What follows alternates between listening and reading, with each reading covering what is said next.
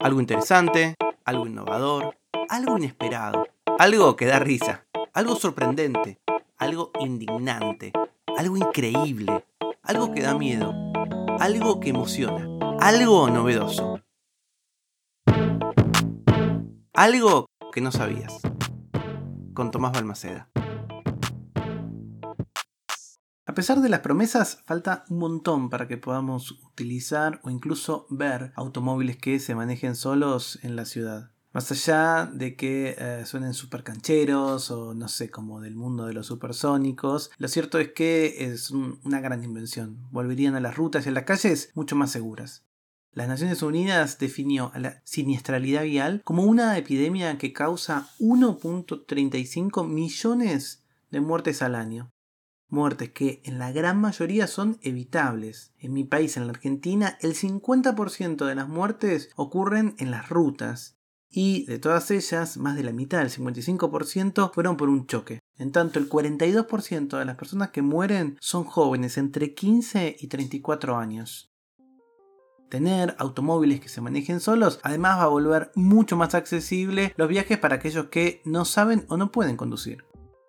Pero, como les contaba, falta un montón. Hubo promesas grandilocuentes hace un par de años, pero en 2022 las empresas ajustaron sus expectativas y están adoptando estrategias más modestas, como por ejemplo equipar a los automóviles con automatización parcial para poder lidiar con los aspectos peores de la conducción. Por ejemplo, eh, General Motors, Ford, Tesla ya ofrecen tecnología de manos libres para algunos tramos de la conducción en las rutas. Tuve la suerte de probarlo en los Estados Unidos hace algunos años, justo antes de la pandemia, por mi trabajo como periodista. Manejé un Tesla con mi amigo Leo y con mi amigo Axel en la ruta y por un tramito eh, se condujo solo. Les digo que es bastante impresionante. A mí siempre me pareció que uno de los principales obstáculos que hay es la sensación que te genera de bastante inseguridad. Pero bueno, quizás sea yo. Mientras tanto, otros fabricantes como Mercedes-Benz, Volvo y algunos fabricantes japoneses anunciaron mecanismos que serían cargo del manejo en situaciones de embotellamiento, momentos en donde no se requiere supervisión humana y son bastante engorrosos. Pero por ejemplo, no sé, Ford invirtió en 2017 millones de dólares en la empresa Argo que prometía tener robotaxis, taxis que se manejaban solos en 2021. Y eso no pasó. De hecho, Hace tres semanas estuve diciendo que Argo cerró, porque los obstáculos de tener un sistema totalmente autónomo y que sea mejor que los seres humanos conduciendo son bastante grandes. Chris Umberson, que es director y cofundador de otra empresa parecida a Argos, pero que se llama Aurora, que está trabajando en camiones autónomos, dijo en un reportaje que no hay que preocuparse por el cierre de algunas compañías. Lo que estamos viendo, le dijo al portal CBN, es algo muy parecido a lo que sucedió en la industria automotriz a comienzos del siglo XX. En 1920 había más o menos 250 fabricantes. Para la década del 30 solo quedaban 3. Eso no significa que la industria fuera un fracaso, significa que era una oportunidad increíblemente lucrativa que atraía mucha competencia, pero también demasiado desafiante. Eso es lo que dijo Umson. Pero bueno, mientras tanto sí avanzan otras tecnologías detrás de nuestro volante, en este caso vinculadas con la detección de alcohol, porque de hecho es muy probable que tu próximo auto no te deje manejar si tomaste de más. Por ahora hay dos métodos, los dos me parecieron súper interesantes. Uno detecta automáticamente el alcohol en el aliento del conductor y el otro lo mide a través de la piel del conductor. No se trata de los alcoholímetros existentes, como cuando te paran en la ruta o en la calle y te hacen soplar, sino que este nuevo sistema determina automáticamente la concentración de alcohol del conductor con un sensor en la puerta o en la columna de dirección que captura el aliento de la persona. Lo que hace es dirigir un haz de luz infrarroja a las moléculas del aliento. Si el sistema detecta que la proporción de alcohol está por encima del límite legal, el vehículo no se va a mover. Y lo mismo sucede con nuestra piel a la hora de, por ejemplo, agarrar un volante. Se trata de tecnologías sofisticadas e ingeniosas que pueden salvar vidas. Por ejemplo, en los Estados Unidos los accidentes por conducir ebrio matan a 32 personas por día. Eso es más o menos una cada 45 minutos y en total más de 10.000 por año y solo en los Estados Unidos. Pero bueno, tal vez eso lo habías escuchado alguna vez, pero esto es algo que no sabías.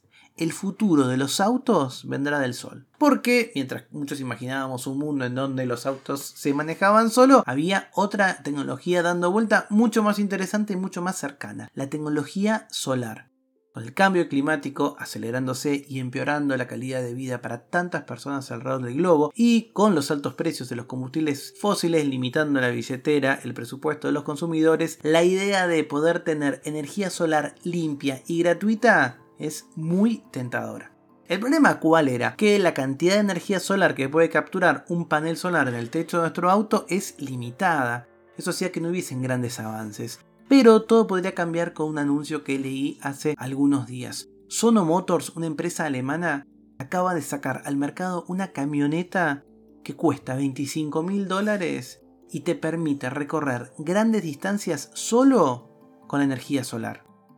¿Cuál es la clave? Que en vez de tener un techo solar, este vehículo de Sonos tiene 456 celdas solares integradas a la perfección en el capó, en el guardabarro, a los costados, en el techo y en los paneles traseros. Juntos brindan suficiente energía para extender el alcance de una batería a 300 km por semana.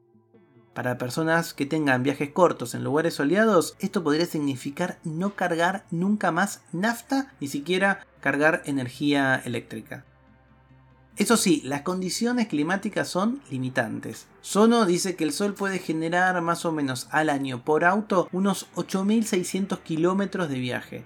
Es aproximadamente un tercio del promedio anual de la mayor parte de los conductores. Pero todo depende de la temporada, del clima, de donde vivas e incluso de qué tan sombreado es el lugar del estacionamiento. Quizás en el futuro prefiramos estacionar al sol que a la sombra. Pero bueno, dejando de lado la energía solar, la batería de Sono puede cargarse también con electricidad. Y en 30 minutos con un cargador rápido de CC o en 2 horas con un cargador de nivel 2 puedes tener tu batería llena. El único limitante es estético. Solo viene en color negro por las celdas solares. Los autos están a la venta ahora en Alemania y muy pronto en los Estados Unidos. No tenemos noticias de América Latina, pero quizás en el futuro estemos todos andando gracias a la energía del sol. Porque esto es algo que no sabías. El futuro de los autos vendrá del sol. Para hacer este episodio estuve leyendo un artículo del portal The Observer que se llama Germany $25,000 electric car is coming to the US, but will Americans buy it? Que me pareció muy bueno y alguna data que saqué de una vieja nota de chequeado acerca de accidentes viales. Recordá que pronto habrá un algo que no sabías en vivo. Vamos a ser partes del Festival Estéreo que se va a realizar durante tres días en la ciudad de Rosario, en Argentina, con el objetivo de unir a creadores y oyentes en un mismo espacio. Se realizará el 17, 18 y 19 de noviembre. Ese último día, el 19 por la tarde, vamos a hacer un episodio en vivo muy especial. La entrada es gratuita, me encantaría verlos allí. Si no puedes asistir, no te preocupes, porque con Andrea vamos a estar grabando este episodio para sumarlo a un capítulo especial. Y si conoces algo que el resto de los mortales no sabemos, me lo podés contar en hola.tomasbalmaceda.com. Algo que no sabías es una producción de Blick Studios. Idea y realización, Tomás Balmaceda. Edición y tratamiento del sonido, Andrea Kukier. Música original, Vlad Gluschenko. Nos vemos mañana con algo que no sabías.